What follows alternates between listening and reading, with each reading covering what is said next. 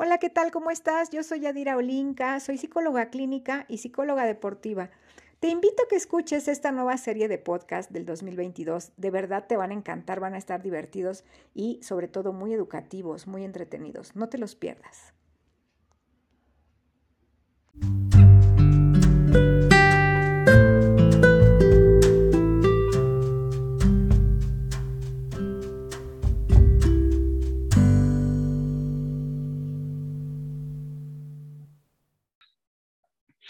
Bueno, la herida dice aquí, eh, nosotros, según esta teoría, nosotros somos eh, más allá de un simple cuerpo, ¿no? Somos más allá de una simple persona. O sea, lo que vemos aquí, pues somos cada uno de nosotros en nuestra parte física, pero aquí habla de el alma, la misión de mi alma, ¿sí? O sea, todos sabemos que tenemos un cuerpo físico y a lo mejor algo más, ¿no? Eh, intuimos que hay algo más, una energía que está dentro de nosotros. En algunas teorías nos dicen que esa alma tiene que aprender, ¿sí? Tiene que aprender una y otra vez te van a repetir la vida experiencias por las que no has aprendido. O sea, no sé si, si te ha pasado, y yo creo que sí, que por eso están aquí, que a veces las experiencias se repiten una y otra vez y otra vez y como que dices, ¿por qué me pasa lo mismo? Como que son cíclicas, ¿no? Incluso a veces me dicen a mis pacientes, es que yo no sé por qué a mí me tocan puros hombres, este, mujeriegos, ¿no? O me dicen algunos hombres, es que a mí todas las mujeres que me tocan me han engañado. Y bueno, es que en realidad no es que nos toquen, ¿verdad? Nosotros los vamos escogiendo. Pero ¿por qué elegimos la misma lección? Pues porque no aprendimos a la primera, ¿verdad? Entonces, eh, no sé si a alguno de ustedes le ha pasado esto. Incluso esto va más allá, nos dice este, la, la autora del libro, que ella intuye o cree que tu alma ha tenido muchas experiencias y no ha terminado de aprender. ¿Sí? Entonces, bueno, pues vamos a partir. Yo no sé si eso sea verdad o no, creo que nadie de nosotros podemos decir si es cierto, ¿no? Eso es solamente algo que la, que la escritora intuye y que, nos, y que nos dice que incluso desde que nosotros llegamos a nuestra vida, es porque elegimos llegar con esos padres a esa familia a vivir la experiencia que nos hace falta. ¿Sí? O sea, imagínate tú, almita, este, pues no sé, eh, almita nueva, bueno, no tan nueva porque se supone que ya tienes muchas vidas, ¿no? Pero imagínate que te dicen, bueno, eh, ¿qué, ¿qué escoges, no? Tienes que aprender algo. Y tú escoges la lección que vas a vivir. Y prácticamente escoges a tus padres porque necesitas aprender esa lección. Qué duro, ¿no? Porque nosotros por lo regular como hijos siempre tenemos la idea de que pues nosotros no pedimos nacer, ¿no? así les decimos a los papás, o así les dijimos alguna vez en la vida, ¿no? O nos han dicho así nuestros hijos, yo no te pedí venir al mundo. Mm, pues aquí esta teoría nos dice que, que a lo mejor sí, y que justo con estos padres, ¿no? A, a aprender algo algo que tenías que aprender. Por eso dice, la misión de mi alma. Vivir las experiencias una y otra vez hasta que podamos aceptarlas y amarnos a través de esas experiencias. Eh, para empezar este taller, yo voy a pedirte que tengas a la mano algo donde escribir. Se me olvidó decirles, perdónenme. ¿Tienen todos a la mano algo donde, algo para ir apuntando? ¿Sí lo tienen? Ah, perfecto. Qué bueno que son muy, muy dedicados. Dice Raúl que no lo deja. ¿Por qué no lo dejará? Mm, qué raro. Bueno. Entonces, escríbanme en su cuadernito. ¿Cuál creen ustedes que sea la misión de su alma? Algo ya están intuyendo, ¿eh? O sea, ahorita de, lo, poquito que llevamos del, del taller como que ya dijeron, ah, a lo mejor yo vine a aprender qué lección será la que se les ha repetido constantemente en su vida que no han podido resolver. ¿Qué creen ustedes que les hace falta aprender a estar en pareja, a comprender a mis padres, a, a qué? A sanar algo con alguna persona. ¿Sí? Esta, esta, misma teoría, la teoría de las almas, o sea, de las almas viejas, esta, esta teoría que dice que nosotros vamos a vivir muchas vidas antes de poder eh, aprender lo que realmente tenemos que aprender como almas. ¿Qué creen ustedes que, que un alma necesite aprender? No creo que en la escuela le vayan a enseñar lo que necesita aprender tu alma, ¿verdad? O sea, ¿qué será lo que tu alma necesitaría aprender para, pues, para ya pasar de año, ¿no? ¿Qué será? Podremos hablar de perdón, podríamos hablar de amor, no sé, de compasión, podríamos hablar de, eh, no sé, aceptación, ¿no? Sanar. ¿Sí? Tú y solamente tú eres el experto de tu vida. Y sabes algo, hay respuestas dentro de ti ahorita que son las que me interesaría mucho que tú vayas escribiendo. Y yo más adelante las voy a ir este, leyendo, ¿verdad? Al final de la sesión vamos a tener unos minutos para quien quiera pues, aportarnos su experiencia, lo pueda hacer. Eh, pero bueno, entonces, ¿qué será? Una persona a lo mejor que tiene muchas o algunas parejas y que, y que no puede resolver con esas parejas o no puede ser feliz, ¿qué podría ser su aprendizaje? ¿Cuál podría ser? ¿A qué veniste a esta vida? ¿Cuál es tu aprendizaje? Hay muchos, ¿eh? Y puede ser que no sea un solo aprendizaje, puede ser que sean muchos. Dice esta teoría de las, de las almas, de, pues, de la reencarnación, fíjate qué interesante, dice que tú vas a regresar a tu, siguiente vida, por decir hoy, hoy a lo mejor esta, esta vida no, pues no, no es suficiente para que nosotros podamos aprender lo, lo que teníamos que aprender. Y entonces la próxima vez si tú en esta vida no pudiste resolver, por ejemplo, un enojo o no te llevaste bien con un hermano, ¿sí? O sea, que toda la vida estuviste peleando con ese hermano y a veces hasta se hacen cosas y se van, se mueren enojados los hermanos, ¿no? Bueno, pues va a resultar que a lo mejor en la siguiente vida esa, esa persona ya no va a ser tu hermano, puede llegar a ser tu hijo, ¿sí? Ay, dices, ay, no, por favor, qué horror. ay, no, por favor, no. O tu padre. Porque según esta teoría dice que siempre nos vamos a mover con las mismas almas. ¿Ok? Es como un núcleo, que nos vamos a mover y solamente vamos a cambiar los roles. ¿Para qué? Pues para que aprendas lo que no pudiste aprender y que te los vas a llevar a la siguiente vida si no resuelves en esta. Entonces yo les recomiendo que empecemos a trabajar, porque si no te la quieres llevar a la siguiente vida, pues échale ganitas en esta, ¿no? Porfa. Digo, bueno, es una recomendación, ¿verdad? Eh, por eso dicen que tú eliges, o sea, pues sí, ahí voy. ¿Qué, me toca vivir ahora? Pues no sé, a lo mejor en esta, en esta vida voy a tener que aprender sobre compasión. Y pues ahí te va la lección, ¿no? ¿Sí? Entonces, piensa, ¿cuál sería la misión de tu alma en esta vida?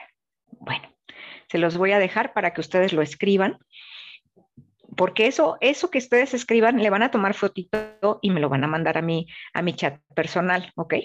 No lo manden al grupo si no quieren, porque, pues para que no lo, lo lean todas las personas y ustedes con más confianza puedan escribir, ¿ok? Entonces, bueno. ¿Qué sigue? Dice, fíjate bien, el niño, eh, las heridas de la infancia, la mayor parte de esas heridas las vamos a vivir desde la gestación, ¿sí? O sea, desde que estamos en la pancita de mamá.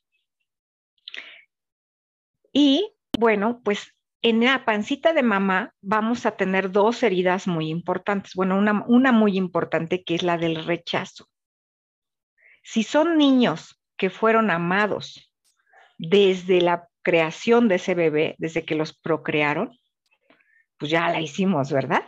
Porque entonces nos van a poner musiquita y, y pues vamos a ser bebés esperados. Pero ustedes imagínense una persona pues que ya no quería tener ese bebé o que ya estaba grande o que no sabía que venía o que no estaba en condiciones o que de pronto ni sabía que estaba embarazada o, no sabía o la, o la pareja no, dicen por ahí no respondió, ¿no? ¿Y qué voy a hacer? Y entonces a veces las mamás pues se ven en una situación muy complicada y pues de alguna manera sienten algún rechazo o una mamita que a lo mejor fue violada.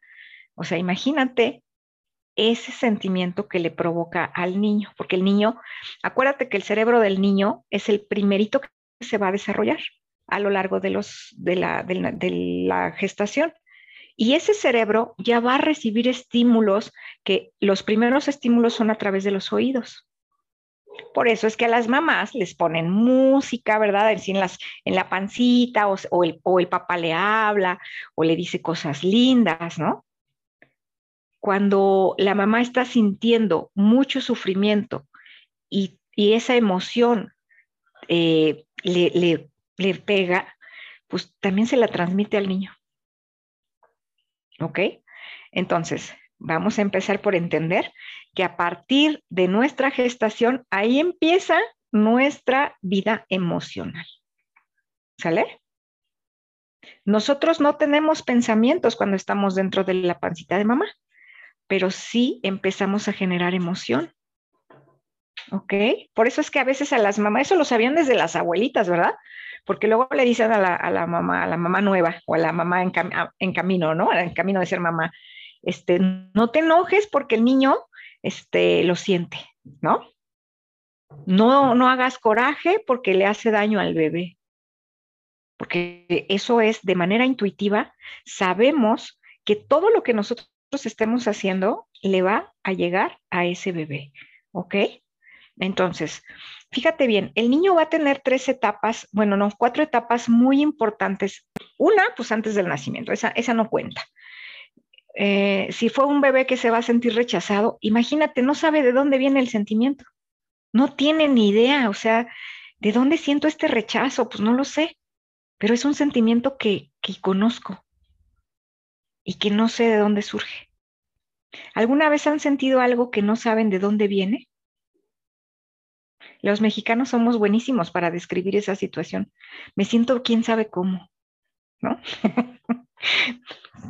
¿Quién sabe cómo? Pues así, exactamente. ¿Y sabes en qué es lo mejor de todo? Que le entendemos, porque todos alguna vez nos hemos sentido quién sabe cómo, ¿no?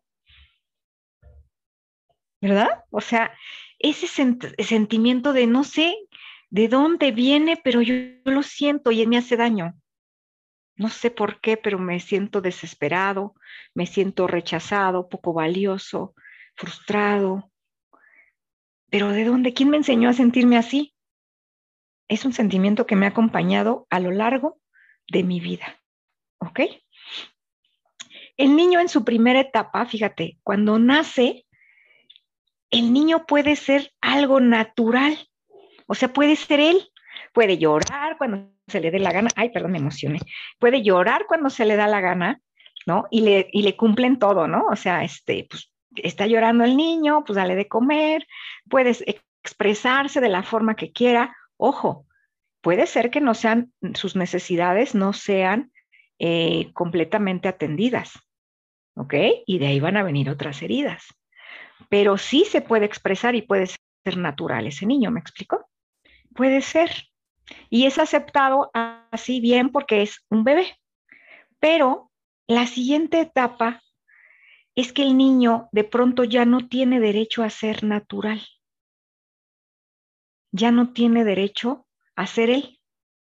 Porque empiezan con las normas sociales a decirle al niño o a la niña cómo se tiene que comportar. Qué es lo que está bien y qué es lo que no está bien.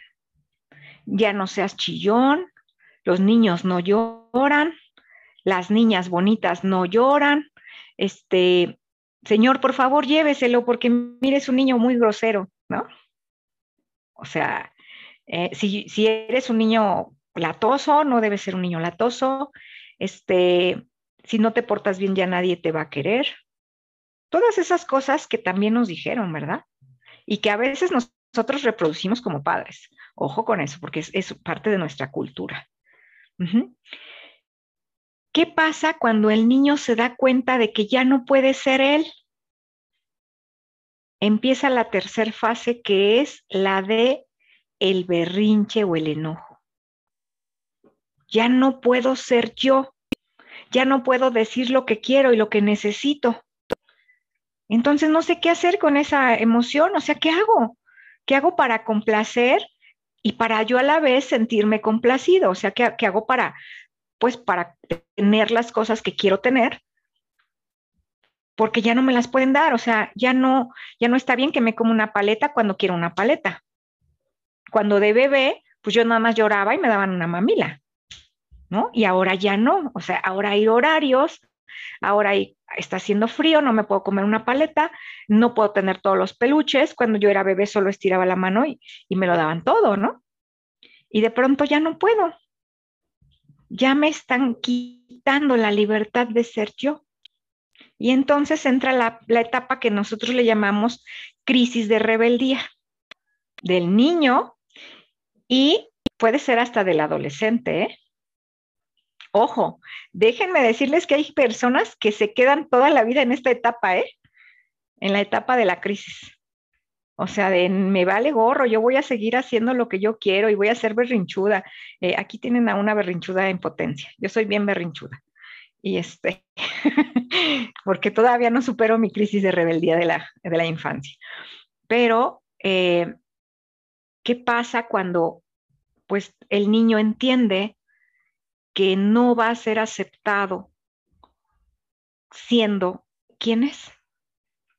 pues entra a la siguiente etapa, que es la etapa número cuatro, que es la etapa donde el niño se resigna y crea nuevas personalidades.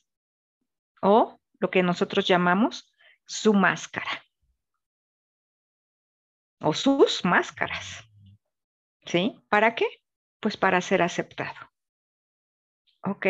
¿Sí me voy explicando hasta aquí? por qué surgen esas heridas y déjenme decirles que surgen en cada uno de nosotros, ¿eh? no, no es que seamos eh, nada especiales, todos, todos hemos pasado por esa crisis, porque nuestras propias culturas, ya ahorita pues estamos aquí hablando con mexicanos, pero igual si fuéramos este, de otro país, pues pasaría lo mismo, porque nuestra forma de ser educados pues nos va a llevar a, a tener que transformarnos en cosas. ¿Alguna vez tú ya de adulto, o sea, ya en esta etapa, sientes que haces berrinche? O sea, que quieres algo y de pronto no te lo dan y dices, me enojo y grito y hago, o sea, sería un berrinche adulto, ¿no? Aunque bueno, yo no, yo no veo berrinches adultos, todos los berrinches son de niños. Pero alguna vez tú sientes que, que no puedes con alguna situación y te da mucho coraje y te dan ganas de gritar y te dan ganas de llorar y de aventar algo, ¿no? Este, porque no puedes resolver, ¿sí? Es cuando estás regresando a tu etapa de crisis. No la resolviste bien. ¿Sabes qué pasa? Que el niño construye esa máscara eh, que en realidad es no es el niño esencial, o sea, no es tu yo esencial, no es tu personalidad natural, es tu ego. Es el ego del niño que lo protege para no tener que vivir una experiencia que no le gusta. ¿Sí? Entonces, fíjate que eh, nosotros, ah, mira, te voy a poner bien fácil este, el ejemplo. Eh, tú te has puesto una máscara de niño y de pronto de adulto hay algunas situaciones y tu ego, tu ego no quiere que tú la pases mal, o sea, tu ego solo quiere divertirse. y quiere pasarla bien y, ese tipo de cosas. Bueno, una parte de ti. Y entonces tú dices, bueno, sí, ya, ya, ya te perdono. Le dices a tu pareja o a tu hermano o a tu madre o a quien sea, sí, ya, ya, ya, ya lo perdoné, ya. O sea, eh, el ego, o sea, ni siquiera lo has perdonado, pero tú te estás haciendo la idea de que sí ya perdonaste esa situación, nada más porque el ego trata de no hacerte vivir una situación desagradable. Y como que dices, sí, sí, es cierto, ya, ya, porque crees que es bueno perdonar y porque te han dicho, no, pues si tú perdonas, este, vas a ser buena gente, ¿no? Si tú perdonas, vas a ser este, el mejor. O sea, la gente debe perdonar. No te hagas daño, ya perdona. Y tú dices, sí, ya, ya lo perdona, ya no pasa nada. Pero cada vez que te acuerdas, ¿no? Sientes aquí el nudo y acá el, enojo y dices, ay, pues, no sé, a lo mejor no lo he perdonado como, como yo debería, ¿no? ¿Te ha pasado eso alguna vez? Que en realidad no estás perdonando de a de veras, pero tú quieres pensar que sí. Y eso quiere decir, no quiere decir que realmente estés perdonando, ¿sabes qué quiere decir? Que estás huyendo por no observarte, por no trabajar en ti. ¿Sale? Esa es la máscara la que te dice, ah, sí, sí, mejor pórtate bien, o sea, tú pon carita de que sí, ya todo está bien, aunque por dentro no sea cierto. Y lo único que va a pasar con eso, lo voy a pasar por acá, lo único que va a pasar con eso es de que tú no vas a ser realmente tú. No te conoces, no te aceptas, al, no conocerte, no hay esa aceptación que es necesaria para eh, el amor propio. ¿sí? Eh, rápidamente voy a dar unas explicaciones porque si no, no vamos a entender esto. Ya se las he dado a algunas personas en algunos talleres anteriores. El amor está unido a la aceptación, ¿sí? No sé si esto se llegue a entender. El amor está unido a la aceptación, ¿sí? ¿Cómo lo podemos ver? Pues lo podemos ver en los padres o lo podemos ver en los hijos o lo podemos ver en los hermanos, ¿no? Amamos a nuestros padres, a nuestros hijos, a nuestros hermanos. Los amamos y los aceptamos tal y como son, ¿cierto? Sabemos sus defectos, los vemos tal cual y decimos, ah, pues así, así como es, así lo acepto. O sea, eh, el querernos o la estimación es otra cosa. La estimación está condicionada a la conducta. ¿Sale? Apúntenlo ahí porque eso se los tienen que quedar para toda la vida. ¿Por qué? Porque aunque yo amo mucho a mi hermana, el día que me agarra mi blusa y se la roba, este, y la veo yo ahí con todos sus amigos con la blusa puesta, se la quiero arrancar, ¿no? Y voy y le reclamo. Ah, y en ese momento me cae bien gorda. ¿no? Y, o a mis padres si me dicen algo que, con lo que yo no estoy de acuerdo o hacen cosas con las que no estoy de acuerdo, en ese momento no los quiero mucho. O los hijos, ¿no? Si tenemos hijos, sabemos que de repente queremos, pero ahorcarlos, darles tres cachetadas. Entonces, amor, aceptación, ¿sí? La aceptación va a venir también del conocer a la persona, o sea, saber todos sus defectos, aceptarlo y amarlo, ¿cierto? Pero la estimación va a condicionarse a través de sus actos, cómo se comporte. Si se comporta como a mí no me gusta, ahí no lo voy a querer. En ese momento lo voy a querer, pero lejos, ¿no? Lo voy a querer, pero ahorcar. ¿Ok?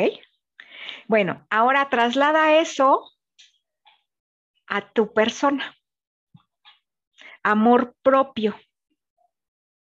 Si yo no me conozco, no me acepto, ¿cómo me puedo amar? Si yo no acepto que una parte de mí todavía no resuelve cosas, todavía está en su etapa de crisis existencial, a veces se hace berrinche, ¿no? Este, si no acepto que puedo tener defectos, ser celosa, ser enojona, ser posesiva, controladora, bueno, yo estoy hablando de mí, ¿eh? este, pero cada uno de nosotros tiene que aceptar también las partes que no, que a veces no son tan, pues tan, tan buenas, ¿no? Vengativos, este, rencorosos, ¿no? Estoy buscando nada más saber quién me la pague, no quién me la hizo. O sea, todas esas partes tendríamos que verlas en nosotros mismos para podernos amar. Y entonces la autoestima, trasladada a la estimación hacia nosotros, querría decir que cuando yo la riegue, porque la voy a regar, no me dejo de querer tan feo. Mi estimación, mi la autoestima siempre va a estar así, mira, la autoestima no es como algo alto, porque luego dicen, tiene muy baja la autoestima o la tiene muy alta. No, esto no se trata, la autoestima no tiene connotaciones de valor, no es ni alta ni baja, no es ni grande ni chica. La autoestima está o no está. Cuando yo la riego, o sea, imagínate, ahorita tengo un cafecito aquí bien rico que me prepararon y de repente, pues no sé, por estármelo tomando aquí, lo riego y friego mi computadora. En ese momento, yo me voy a dejar de querer y me voy a decir, uff, hasta de lo que me voy a morir, ¿verdad? Me voy a decir varias, varias que me sé. Ahí en ese momento mi autoestima es bajísima, porque voy a, a, creer que no sirvo, que no tengo habilidades, que soy una persona torpe, que siempre la riego. Y es más, me voy a acordar de todas las veces que la he regado en mi vida. Yo solita me voy a, ah, me voy a castigar. Pero si yo pienso, si yo me conozco y digo, ya sé que soy bien torpe, ¿no? Ya sé que a veces soy torpe. Y ya sé que me gusta tomar el café encima de mi computadora. Ya lo sé. Aparte soy necia, ¿no? Porque me, me dice, no te lo tomes ahí. Yo, ay, no quiero tomar. ¿Qué pasa? Que me voy a perdonar más rápido. Y voy a decir, pues si ya sé que siempre la riego, ya mejor le voy a poner un protector a mi teclado, ¿no? Porque ya sé que puedo, puedo regarla. Y entonces, ¿qué quiere decir? Que me estoy comprendiendo, que me estoy amando, que me estoy aceptando y con esto mi autoestima, cuando baje o cuando se vaya, porque cuando me estoy diciendo de groserías, no está, ¿eh? Cuando se vaya, va a volver pronto, porque me voy a perdonar. ¿Sí me voy explicando hasta aquí? ¿Sí? Tengo que hacer todo este intro bien grandote para que después, cuando ya entrenemos a las heridas, pues ya sea como algo más, más fluido, pero entendamos de dónde viene, ¿no? Eh, la herida viene. si tienen dudas, escríbanlas por favor y al final me las, me las presentan, ¿ok? Bueno, entonces, ya entendiendo cómo es que el niño va a formar su propia herida, pues vamos a ir de lleno hacia esas heridas, porque déjame decirte que esas heridas nos van a definir por siempre. Una vez que se formó la herida, no hay forma de quitarla. ¿Sí? decimos, la sanamos. No, la herida, la herida toma vida propia y siempre va a tratar de prevalecer. O sea, cuando tú sientes que ya la estás sanando, va a encontrarle, porque la herida es muy amiga del ego. ¿Te acuerdas que el ego la ayudó a formarla?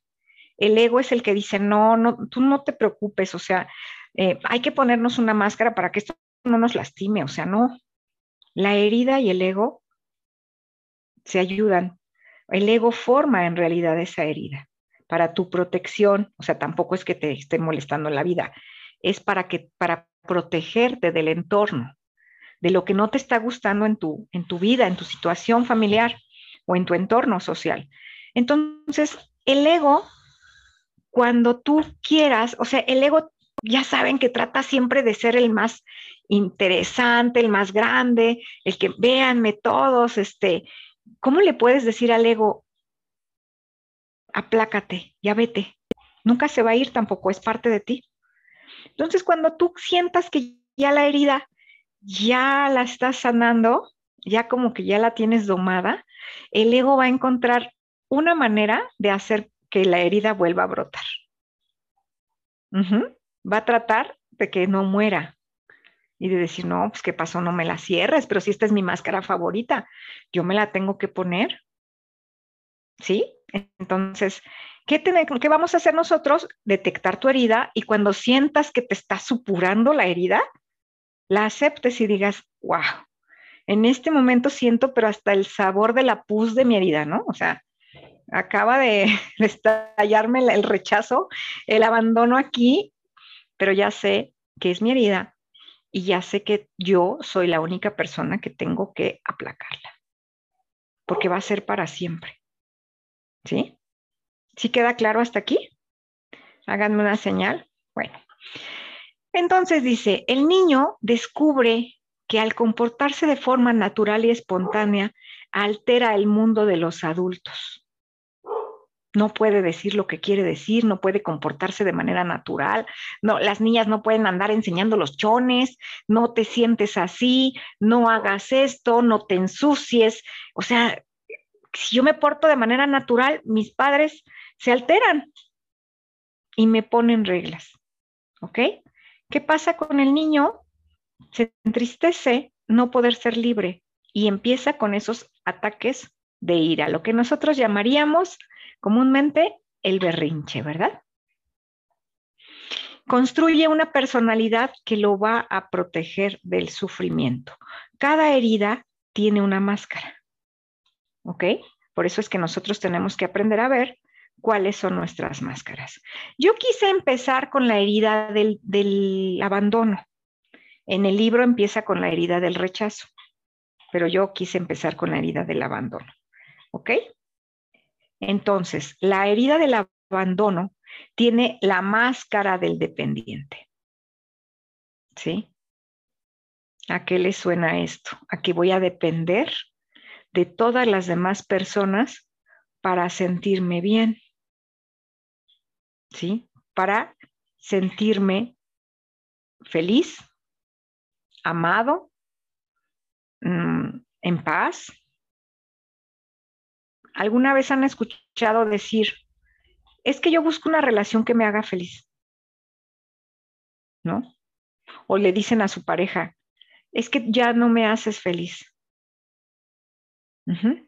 O ya no me proporcionas paz tú ya no me, tú nada más me haces enojar. Tú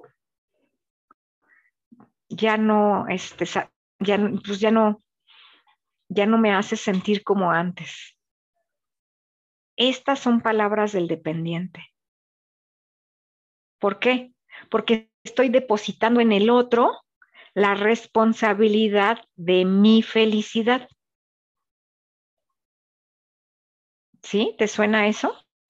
No tiene que resonarte en ti, a lo mejor sí, o a lo mejor, como te dije, en tu familia, ¿no? En, a quien conociste, en el novio, en la pareja, oh, ya entendí, voy entendiendo, ¿no?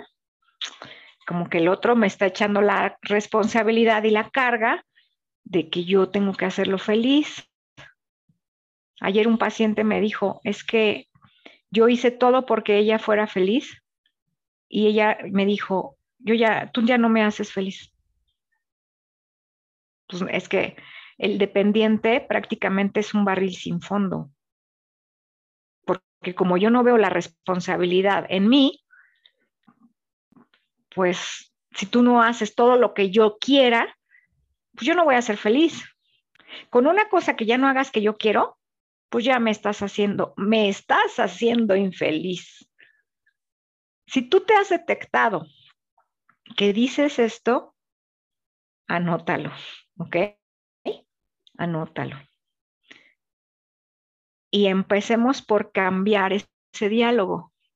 Cuando hables con una persona acerca de tu relación o acerca de con tus padres, es que tú nada más, tú me haces enojar.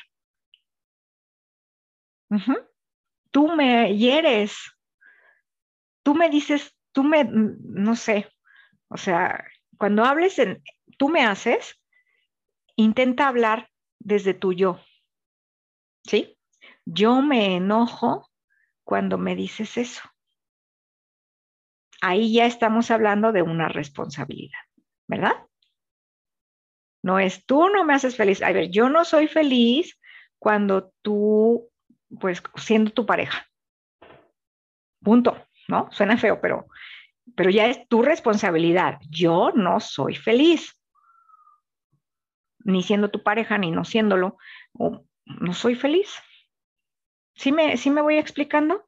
El dependiente siempre va a depositar en el otro sus necesidades.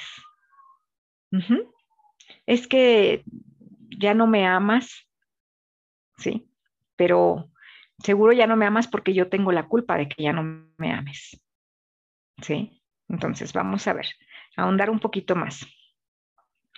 Dice, la soledad es el peor enemigo de quien vivió el abandono en su infancia. A ver, vamos a ver. ¿Cómo se gesta esta herida del abandono? Bueno, aquí también tenemos que decir que no es nada más que el niño haya sido abandonado. O sea, mira, te estaba hablando de que cuando nosotros estamos en, la pancita de nuestra mamá, eh, pues ahí conocemos su aroma, bueno, no su aroma, todavía no tenemos esa, esa característica, pero sí su, el latido de su corazón. Sabemos cómo se escucha desde dentro, imagínate, ¿no? A qué sabe lo que ella come, ¿sí? Esa, esa este, sensación de calidez que nos daba la, la, mamá. Eh, también reconocemos su voz.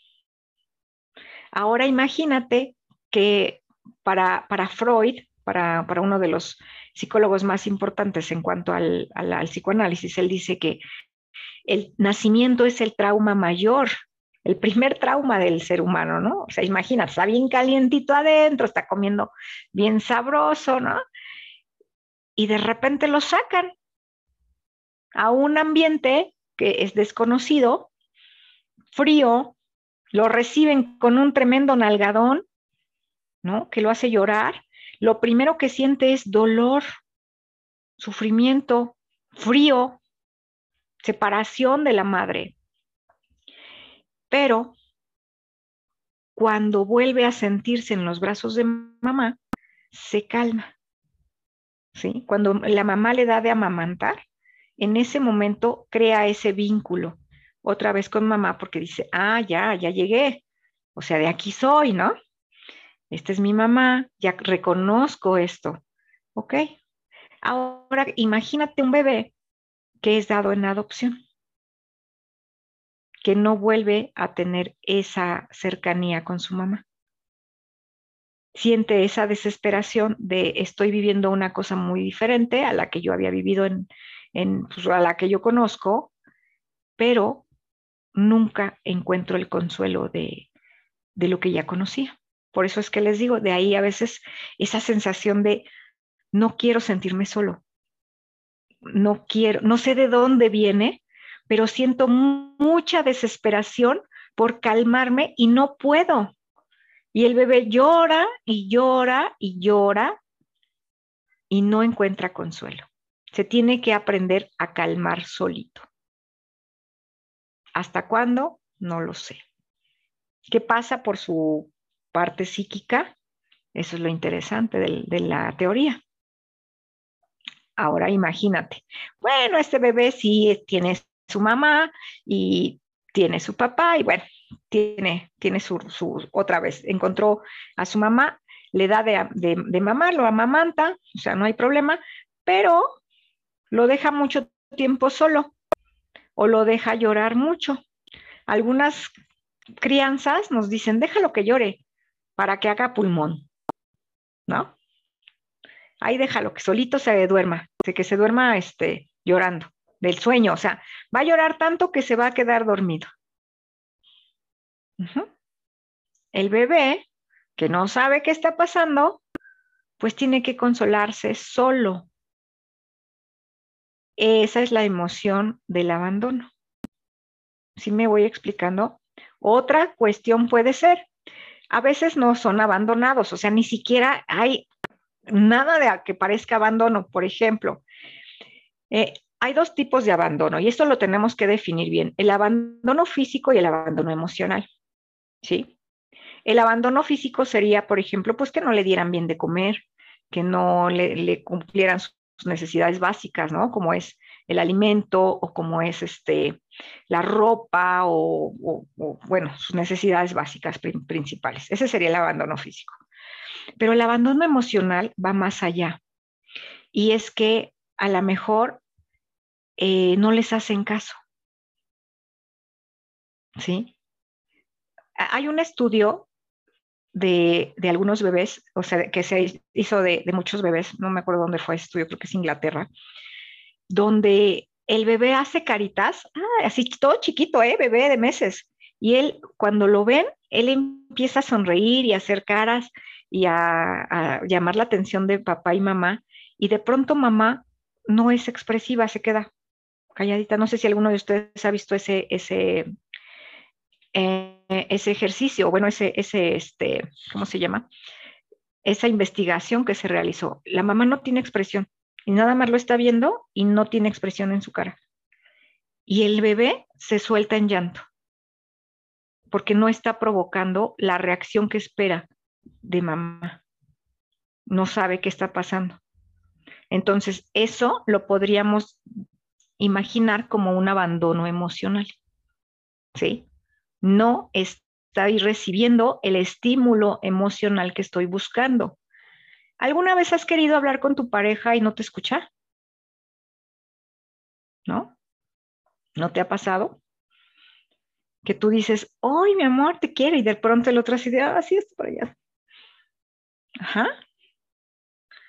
Esa sensación es lo que siente el bebé cuando pues no es recibida su, estímulo. Que te dice, Mm, mamá dice, por más que te rías, por más que me hagas ojitos, por más que me hagas caritas, ¿qué crees? Que no me importa. Ajá, que no, no te pelo. Y el bebé, o sea, imagínate qué tan pequeñito está y lo resiente, dice, ¿cómo? O sea, no, no, no estoy recibiendo el estímulo de cariño que estoy buscando. Ese es la sensación del abandono. También puede ser que ya más grandecito el niño lo dejen encargado o, lo manden a la guardería, por ejemplo, y el, niño no eh, toma de manera positiva esa, eh, te llevo a la guardería para que otras personas te cuiden y estés bien, y lo puede llegar a tomar como algo hostil.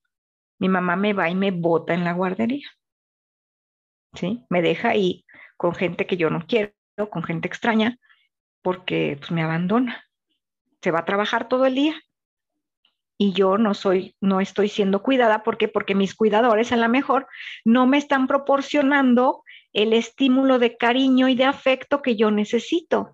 A lo mejor los cuidadores de la guardería no son afectivos, son secos. Y el bebé no recibe el estímulo de amor que necesita en esa etapa o lo dejan con la abuelita y la abuelita pues es seca, dura, no, no le da cariño, no abraza, como pues muchas abuelitas, ¿no? Que así también las enseñaron. Entonces, esa es la sensación del abandono. No quiero estar solo y no quiero estar aparte con alguien que no me quiera. O sea, voy a hacer todo lo posible porque la persona me quiera. Me voy a portar bien. Por eso es que el, que tiene la herida de abandono eh, hace lo que sea necesario para que su pareja se quede. O las personas que están, ¿eh? a veces son de ese tipo de gente que dice, este, ay, vamos a las tortillas, ¿no? No, es que yo no, solita no. A todos lados necesita que la acompañe, que lo acompañen, ¿no? Ándale, vamos. No, yo solito no, no quiero ir. No, no me veo eh, haciendo las cosas por mi cuenta. O sea, no. Le da un terror vivir solo y le da mucho miedo quedarse solo. Tiene miedo a la muerte, a la muerte de su familia. O sea, quedarse solo es algo que no puede tolerar. ¿Ok? Eh, cuando empezó la pandemia, yo tuve una demanda importantísima de terapia por este miedo a la muerte. ¿no? Ansiedad, o sea, mucha ansiedad que se generaba porque me voy a morir, se va a morir mi familia, me voy a quedar solo y pues no, o sea, es algo que no. ¿Ok? Entonces, eh, el abandono puede ser, es como ponerse unos lentes, déjenme ver dónde andan mis lentes, es como decir, bueno, la vida que estoy viviendo, yo me voy a poner unos lentes. Los lentes del abandono a lo mejor son, no sé, rosas, ¿no? Y yo me los voy a poner así y voy a ver mi vida a través del abandono. ¿Sí? O sea, todo lo que yo vaya captando es porque yo soy un niño abandonado, o sea, me abandonaron. También puede ser por la muerte de los padres, de alguno de los padres, ¿sí? Una muerte prematura que murió cuando él estaba chiquito. Y esa muerte, el niño no tiene idea de por qué se fue, por qué se murió. Y puede captarlo como me abandonó, aunque ya sabe que se murió. O sea, sí sé que se murió, pero ¿por qué se murió? O sea, estoy en pleito con Dios, con, mi, mi padre, mi madre que se murieron. O sea, ¿por qué? ¿Por qué se murieron? Me abandonó. ¿Sí? Entonces, la ausencia de cariño puede ser un abandono. Hay mamás que hemos visto, yo no sé si ustedes las han visto, yo he visto algunos, que traen al niño o a la niña pegaditos como si fueran sus muñecos, ¿no? Pero en realidad todo el tiempo están ocupados. No les hacen mucho caso. El niño quiere hablar y dice, no, tú cállate, ahorita no sabes, ay, es un niño. Este, mm, sí, tú ahí sentadito, juega, juega, ándale, juega. O toma el celular, ¿no? Entretente ahí, no me molestes. Mientras menos me molestes, mejor me va en la vida. Eso también el niño lo puede eh, introducir en su mente como el abandono, o sea, no me hace caso. El abandono emocional, ¿ok? ¿Sí, sí va quedando claro esta, esta parte? A ver, háganme una manita si le van entendiendo. ¿Sí? Perfecto. Súper. Bueno, entonces seguimos. Espero que no se estén, bueno, encontrando aquí ya toda la familia, ¿no? Seguro a veces, ah, ya sé, ya sé quién. Fulanito tiene eso. Bueno, ya decíamos abandono emocional, ¿no? Puede ser físico y puede ser emocional. Puede incluir no reaccionar ante tus necesidades, ¿sí? Cuando tú estás pidiéndole a tu mamá, ¡ay, es que quiero ir a, tal lado, estoy enojada, estoy triste, y la mamá así de, ay, no le hagan caso. Híjole, qué berrinche. Y luego se lo pases a la pareja, porque casi todo esto lo vamos nosotros a reflejar en nuestras parejas. ¿Ok? Me voy a buscar, fíjate, como la herida va a tratar de prevalecer, tu ego va a tratar de prevalecer, tú te vas a buscar a la mejor parejas que sean lejanos emocionales, si, eres, tienes la herida del abandono. La herida del abandono va a buscar conectar para no morir. ¿Te acuerdas que te dije del ego? Va a tratar de, de, de que prevalezca esa forma de ser, esa máscara. Entonces, imagínate que tú eres un dependiente y te van a gustar mucho las personas que no pueden expresar sus emociones esas personas que dices, ay, este, es que es bien seco. O sea, es, eh, no sé, no, no expresa nada.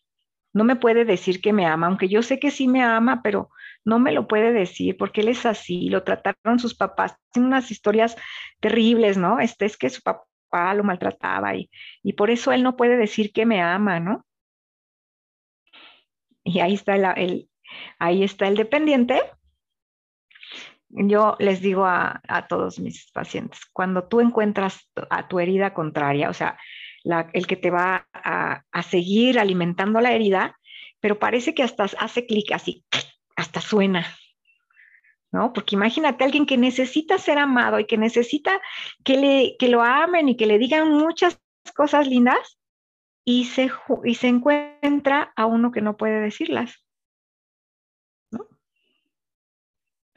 Ahí, de veras que la herida hasta los ve y se los saborea, y dice, ay, es que ese, me gusta mucho y, y a lo mejor yo con mi amor lo voy a cambiar, voy a hacer que sí me diga que, lo, que me ama y él va a ser dulce como yo, yo lo voy a cambiar, yo, yo, ahí está la herida, mira, suena, suena así como, pues estás viendo que el otro no puede decir nada, tiene cara de palo y, pea, no, pero tú, ahí vas, porque esa es la herida actuando por ti.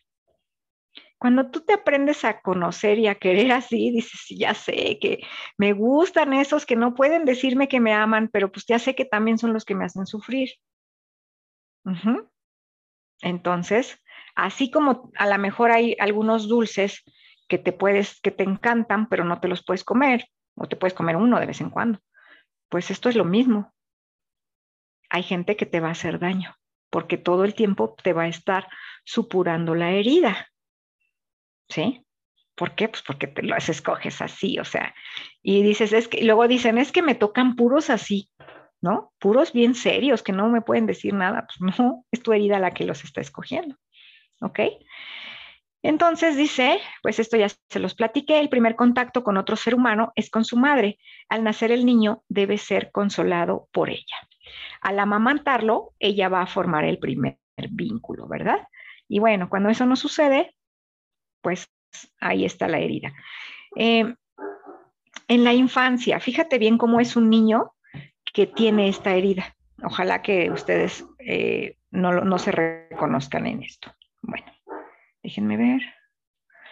Eh, no sé si ustedes eran o han visto niños o conocieron a algunos compañeritos suyos que no ponían mucha atención en las clases.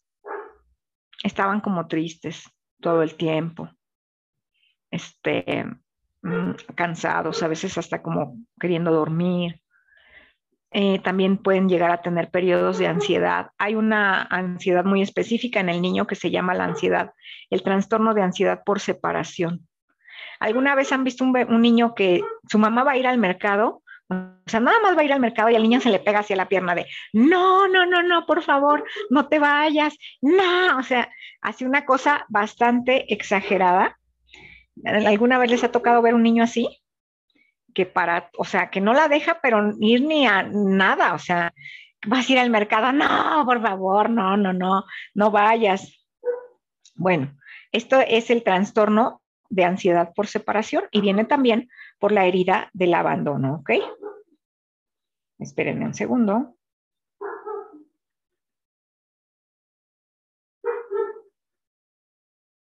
Bueno, entonces, eh, también los niños muy distraídos, aquellos niños que se ven eh, con falta de motivación, como que no, no quieren hacer muchas cosas, eh, son retraídos socialmente, no, tampoco no, este, no hacen muchos amigos, ¿sí? Tienen falta de sensibilidad y empatía con sus compañeros, pueden llegar a ser temerosos. Estos niños que no, que no quieren hacer muchos amigos como que no hablan en público, este, que, o que son agresivos también, ¿eh? También pueden ser niños que, que cuando quieren forzarlos a, este, pues a, hablar o a, participar, mm, no, no, no lo logran. ¿Sí? ¿Alguna vez se, se, han sentido con esto, este, o han visto niños así? ¿sí? Bueno, pues estos son los niños que en su etapa están este, viviendo esto de forma muy profunda, ¿ok? Bueno, vámonos rápido a en la adolescencia. También en los niños eh, que tienen este, este, este de, esta herida suelen ser poco sociables, ¿eh? Pueden ser muy, ¿cómo decirlo? muy dedicados a la escuela. O sea, calladitos, mm, tratan de ser como bien portaditos. O sea, no doy problemas, me aplico.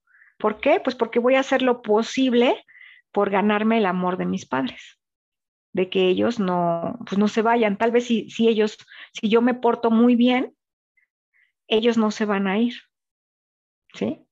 Yo no, yo, sea, soy el hijo modelo, me, empiezo a convertir en el hijo modelo para que mis padres no se vayan. ¿Sí? ¿Queda claro cómo, cómo es el niño, el niño este, con la herida de abandono? Bueno, en la adolescencia, eh, los adolescentes que tienen este, este, este, esta herida se comportan de manera muy infantil creo que me estoy trabando. A ver, por favor, díganme si sí me escucho bien, porque como que de repente siento que me trago. ¿Sí me escucho bien? Ah, ok, bueno. Eh, comportamientos infantiles, pequeños robos, o sea, tratar de llamar la atención. Todo el tiempo estoy ya tratando de llamar la atención, incluso de niño trato de llamar la atención, de, adolescente trato de llamar la atención, ¿sí? Voy a, voy a tener incluso pequeños este, trastornos o, voy a tener trastornos en la alimentación, ¿sí? Eh, ¿Por qué? Porque aparte también comen mucho emocionalmente. Son niños que están todo el tiempo este, comiendo por emoción. Llegan a tener toxicomanía o comportamientos eh, disfuncionales, drogas, alcohol. Son esos niños que luego, luego se quieren convertir en los malos de la colonia, este, el cigarro, eh, una copita. Por una parte, pueden ser que estén desafiando este, este abandono y decir, pues, eh, no sé si han visto esos niños que son sumamente agresivos, pero que lo que estamos viendo ahí es que están tratando de llamar la atención de los padres. ¿Sí? Que dices, oh, es que el niño se está saliendo de control para que mamá pues le ponga, le ponga atención, ¿no? Hasta unos golpes a lo mejor es, es mejor, o el niño busca que preferible que le peguen, preferible que lo regañen, pero que no lo ignoren. ¿Sí? O sea, por eso es que están buscando llamar la atención de sus padres, empiezan a, pues, a drogarse, viene la anorexia, viene la bulimia o viene la obesidad. Ajá, como y como y como y como y como. También puede ser, por otro lado, que el niño se porte sumamente bien. ¿Sí? Que diga, pues, mm, ¿cómo me voy a, cómo le voy a hacer para que mi papá o mi mamá me quieran? Ah, déjenme decirles, esta herida es del padre del sexo contrario. ¿Sí? Por ejemplo, las mujeres tiene que ser de padre. De esos padres, pues que no son apapachones, ni abrazones, ni, ni muy cariñosos, que son más bien como secos, como hagas para allá. O sea, este, sí, a todos los quiero, pero, pero de lejitos. ¿Sí? Como el clásico papá casi de todas las familias mexicanas. Todos tenemos uno muy parecido. Bueno, estas últimas generaciones ha cambiado mucho ese rol, ¿no? Pero en las generaciones anteriores, los papás eran así, porque así también los fueron educando. ¿Sí? Entonces, eh, en los hombres es la madre la que sienten que no les está poniendo toda la atención que debe ponerles. ¿Sí? Esta herida es cruzada, o sea, tiene que ser de, mujer al padre y de hombre a la madre. No es que cualquiera de tus dos progenitores te abandone, es que te tiene que, tienes que sentir ese abandono del padre del sexo contrario, ¿ok? También estos niños pueden llegar a tener dificultades en el lenguaje, a no hablar bien, a tener ya cierta edad y no hablar, ¿sí? O sea, este, solo hacer señas, no pronunciar algunas letras bien, bajo rendimiento académico en general, ¿sí?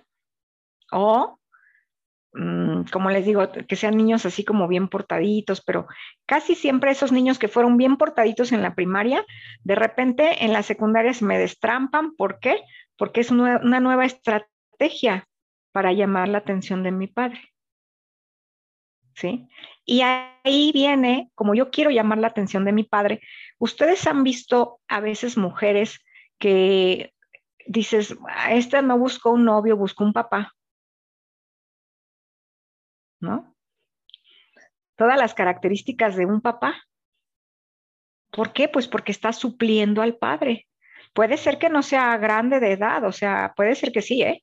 Puede ser que, que digan, ah, pues me gusta, mi pareja es 15, 20 años más grande que yo, o, mi pareja tiene un carácter bien fuerte y me, me, pone en cintura, o sea, me prohíbe cosas y a través de la prohibición yo siento que me ama. Sí, o sea, se oye muy loco, pero así es la dependencia. Es que mi pareja me cela. Entonces, como me cela, me ama. Porque no me deja hacer cosas. Justo lo que hubieras querido que tu padre te, te, hiciera, ¿no? O sea, que te dijera, no vayas aquí, no quiero que, que, salgas con estos niños, no quiero que te vean, este, o sea, justo lo que ellas esperarían que un padre les, les diera. Celos, prohibiciones, que ya no salgas con ese amigo, que ya no, eh, bájale a tu, a tu despapaya en el Facebook, ¿no? Este, ya no andes publicando ahí que, que te gustan todos, este, o sea, es como sentirme protegida por mi pareja, pero en forma muy paternal. ¿Sí? Ahí está la dependencia. ¿Ok? ¿Y es por qué? Pues porque yo necesité eso de mi padre y no lo obtuve. ¿Sale? Y bajo nivel de adaptación. Bueno, en la adultez, ¿cómo vamos a ser los adultos dependientes? Somos la clásica víctima. Y digo somos porque yo me voy a poner en todas las heridas como ejemplo. A veces me dicen, ¿por qué hablas tanto de ti? Pues porque no puedo hablar de mis pacientes ni de otra persona, ¿no? Prefiero pensar que yo soy todas, todas esas. ¿Ok? Entonces, bueno. Mm, las, las víctimas, decimos, ¿no? Copia del comportamiento de algún padre. ¿Sí? Porque déjame decirte esto también. Nosotros vamos a ser heridos de la misma forma que nuestros padres fueron heridos. O sea, las heridas son generacionales. ¿Por qué? Porque si a mí así me educaron, yo igualito voy a educar a mi hijo. Y entonces le voy a trasladar la herida hasta que yo la sane, hasta que yo la reconozca y diga, no, ya, para. Entonces, las mamás, por lo regular, son las víctimas, ¿no? Eh, todo les hacen. Por eso es que les digo que, el, uno de los diálogos que más dicen es, tú me haces sufrir, tú ya no me, ya no me amas, o sea, ya no me haces feliz, tú me haces, ¿sí? Las personas a mí me hacen, o sea, en lugar de tener un diálogo más asertivo y decir, pues es que eh, mis amigas son, o sea, no elijo bien a las amistades y resulta que todas las amigas que tengo son bien, este, criticonas, ¿no? Porque así las escojo. Ah, no, yo digo, todas mis amigas me critican, a mí toda la gente me, me hace cosas. Pobre de mí, o sea, de verdad no sé cómo aguanto esta vida, ¿no? Es la víctima. Y hay personas que, eh, como, como, como les, no sé si las han visto, que si tú le dices, ay, me duele el estómago, te dicen, a mí también, pero a mí más, ¿no? A mí me duele desde ayer. ¿Alguna vez has visto a alguien así? Que le dices, ay, fíjate que no pude dormir. Yo tampoco, pero yo tengo tres días de no dormir. O sea, yo también lo que tú tengas, yo también, pero más.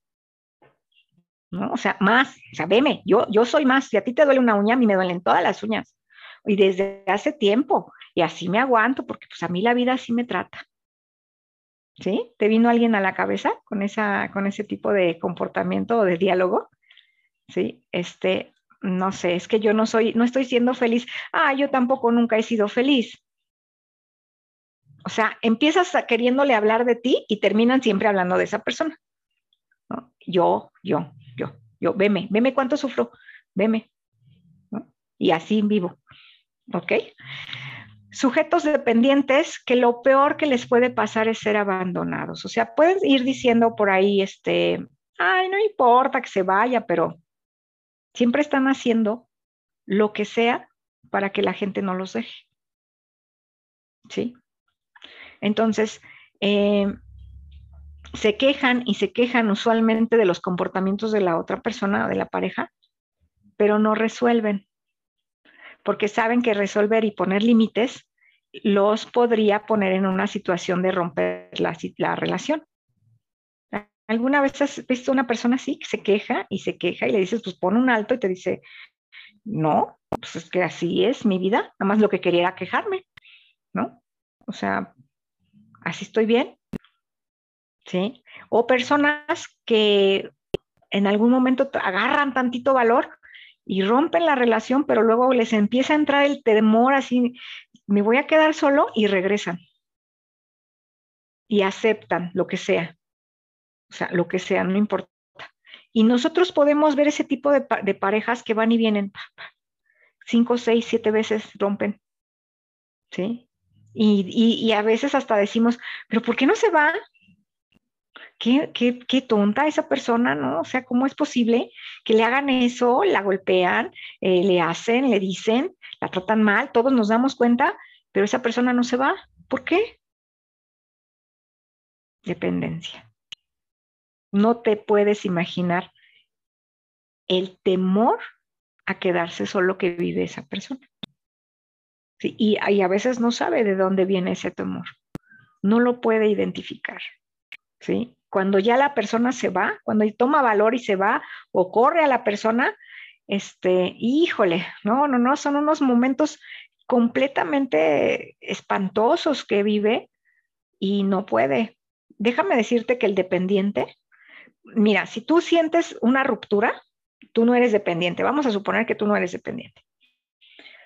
Y tú sientes una ruptura, sientes el enojo, sientes la tristeza a un nivel, digamos, eh, como si fuera un semáforo, pues a un nivel amarillo, ¿no? A un nivel así, más o menos fuerte son, pero soportable.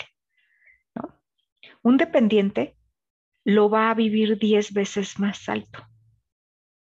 O sea, esa sensación de dolor, de tristeza, de, de frustración, de miedo, lo viven 10 veces más.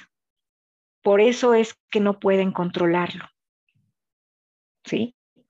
Sí me, voy explicando. Entonces el dependiente mm, vive mucho más intensas las emociones. Por eso es que regresa tantas y tantas veces, ¿ok? También son rescatadores que van por la vida salvando personas. Son las hombres y las mujeres maravilla. ¿No? Que ven al, que dice, ay, no, ese no puede amar, pero ¿cómo no? Si yo con mi amor lo voy a rescatar, o sea, él va a cambiar por mí, por mi amor, porque yo tengo tanto, tanto amor, y es más, internamente no lo dicen, o sea, no lo dicen hacia afuera, ni se lo dicen a veces, pero yo soy capaz de soportar lo que sea.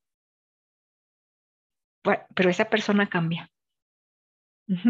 Son los rescatadores que, ay, aguantan pues, personas con alcoholismo, con drogadicción, golpeadores, machistas, todo, es, más, este, personas que las pueden engañar,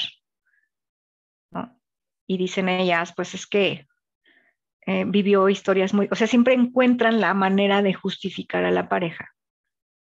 Y le dan tanta vida a la relación, o sea, dicen, no, no, yo, es que yo sí lo puedo cambiar, yo sé yo sé que él más adelante va a cambiar. Lo sé, o sea, me lo dice mi corazón. Yo sé. Sí, deberíamos decir, me lo dice mi dependencia, ¿no? Este, que él va a cambiar algún día. Por eso tienes que aprender a encontrar cuándo está hablando tu herida. ¿Ok? Es la herida, no eres tú, es la herida, es la máscara que te formaste para defenderte. ¿Ok? Eh, no pueden tomar decisiones por sí mismos porque requieren mucho apoyo. Todo el tiempo están así de, ¿y, qué hago? Pidiendo opiniones, ¿no? ¿Qué, ¿Estará bien? ¿Estará mal? ¿Qué me pongo? ¿Me comeré o no me comeré esto? ¿Haré una dieta o no? ¿Tú cómo ves? Tú dime, ¿no? Prácticamente a la pareja le piden opinión de todo, ¿no? O sea, tú dime, tú dime, ¿cómo me conduzco? ¿Cómo te gustaría que yo me conduciera, como me condujera, ¿no? ¿Ok? Su frase favorita es ya no puedo más. Ya no puedo más. Cuando se quejan, porque les gusta mucho quejarse. No es que ya no puedo más, pero ¿qué crees? Siempre pueden más. Los dependientes siempre pueden más. ¿Ok? Dicen, ya no puedo más, pero ahí están. ¿Por qué? Pues porque es la misma herida, ¿verdad? No pueden soltar. Y aparte también son medios ratones, ¿eh? O sea, les gusta tener todo en la casa, no quieren tirar nada todo les trae recuerdos. Ay, no, esto no lo puedo tirar, como si era de mi abuela, ¿no? Es un mueble viejísimo que ya ni sirve, pero no, ¿cómo? No, todo me trae recuerdos. No suelen ser líderes porque sienten que es un auto boicot.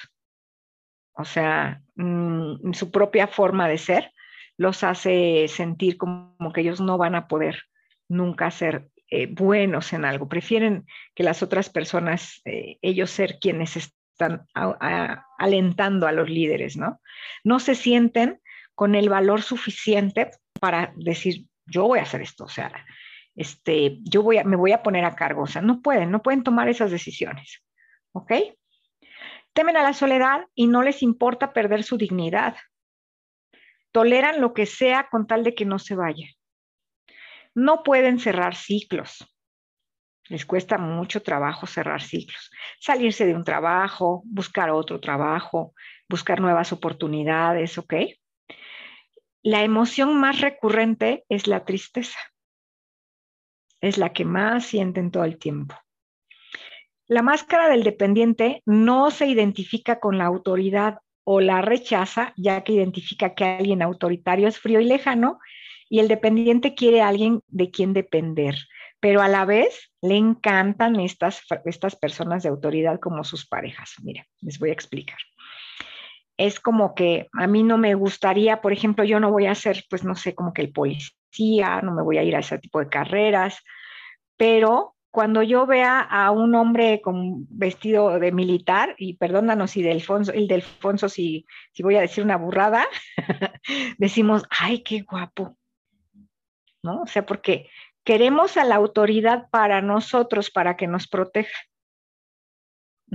Como que me gusta a los hombres este, medios rudos, fuertes, que traigan un uniforme, policías, este, militares, eh, pilotos. ¿Por qué? Porque de alguna manera yo no me identifico con la autoridad porque son fríos y yo necesito mucho a Papacho, pero a la vez esos son a los que a lo mejor voy a rescatar porque los voy a ver tan fríos que voy a decir, ay, como que necesitan amor en su vida. Y yo tengo mucho, mucho, mucho amor y estoy segura que si yo le doy todo mi amor, esa persona va a ser más este, suave es como esa frase que decimos, me gusta que sea un hombre canijo con todos, pero no conmigo. O sea, que sea, decimos, el más canijo del barrio o el más canijo, el más fuerte, con todos los demás. Pero conmigo va a ser amoroso, tierno, cálido. Ajá, ¿no? Ajá, sí, claro. Bueno, es nuestro, nuestro alucín.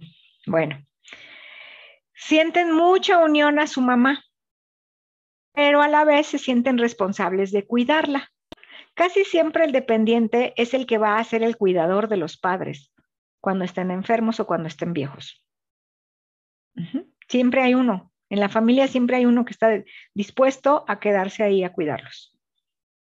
¿Sí? A lo mejor cuando ya los padres son grandes, va a haber el sacrificado y ese es el dependiente. ¿Ok? Le cuestan los cambios, la muerte, la separación y subir y bajar de peso.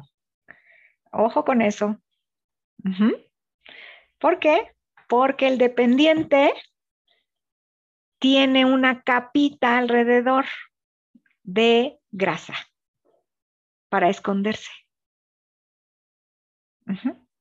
se esconde detrás de su, de su cuerpo. ¿Ok? Se sienten culpables de que las cosas no funcionan como quieren. Bueno, se aferra a su pareja y es capaz de hacer cualquier cosa por permanecer, ya lo dijimos. No quiere darse cuenta de que la relación anda mal, por más que le dicen, oye, pues es que como que no está bien, y dicen, no, siempre tiene justificación para todo.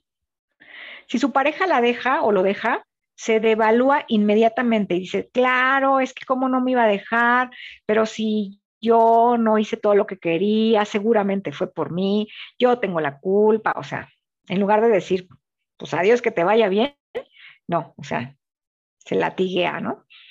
La tristeza es la emoción más intensa, muchas veces no tiene ni la menor idea por qué está tan triste. Llora mucho cuando habla de sus sentimientos, todo el tiempo está llorando, todo el tiempo teme a la autoridad, es cálido en contraste, le gusta ir a lugares solo, pero si su pareja lo hace, va a decir, sí, ya me hiciste a un lado, ¿no? O sea, Yo sí puedo ir solo, pero si tú te vas solo, uh, voy a sentir como que me rechazas, como que no me quisiste llevar. Son muy agarrones, quieren todo el tiempo estar agarrando a la pareja y agarrándolo de la mano, agarrándolo de este, del, aunque sea del, del suéter, tocando, tocando. También una de las cosas que podemos observar en el dependiente es que no sabe estar parado en algún lugar sin agarrarse o recargarse o sentarse. Es algo muy común en un dependiente. No puede estar parado en una fila, por ejemplo, así paradito. qué difícil es para el dependiente. Siempre necesita algo de que agarrarse. Eh, interrumpen las conversaciones. ¿Sí? Siempre, porque ese afán también de llamar la atención. miedo a la muerte. ¿Ok? Bueno. Las enfermedades más comunes del dependiente, porque déjenme decirles que todo tu cuerpo vibra esta dependencia. ¿Sí? ¿Cuáles son? Asma, todo lo que tenga que ver con pulmones. ¿Sí? Aquí viene la parte de la biodecodificación. La tristeza tiene mucho que ver a nivel pulmonar. Cuando nosotros estamos tristes, a veces sentimos como que no entra el aire y nos cuesta respirar, ¿sí? Entonces, todo lo que es el asma, la lumbalgia, también la parte de, no sostenerte de aquí, de, la parte de, atrás, de, tu espalda baja. Miopía, porque no quiere ver las cosas.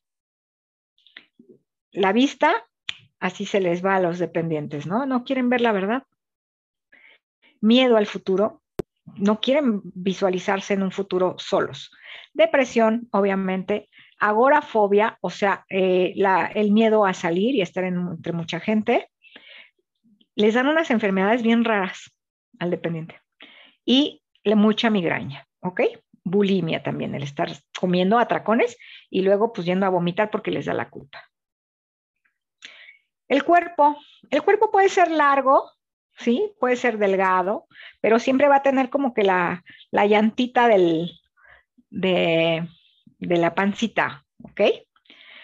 No tienen tonicidad muscular, o sea, no se ven así fuertotes como, como yo. Ay, no es cierto, como algunas. Piernas débiles. Se, se, se lastiman mucho las rodillas, son los típicos lesionados de la rodilla. Espalda encorvada, brazos muy largos, pegados al cuerpo. ¿Sí? Cuando ya el, niño desarrolla completamente esa dependencia cuando la herida prevalece el cuerpo es así. Zonas del cuerpo caídas o muy flácidas, tienen ojos grandotes, tristes. ¿Alguna vez han visto una persona que tenga unos ojazos pero que se ven como tristes? ¿De ojito triste? Bueno, pues así. ¿Ok? Bueno. Entonces, más o menos ya vamos entendiendo qué onda con esta herida. A ver, cuéntenme, ya son diez y media.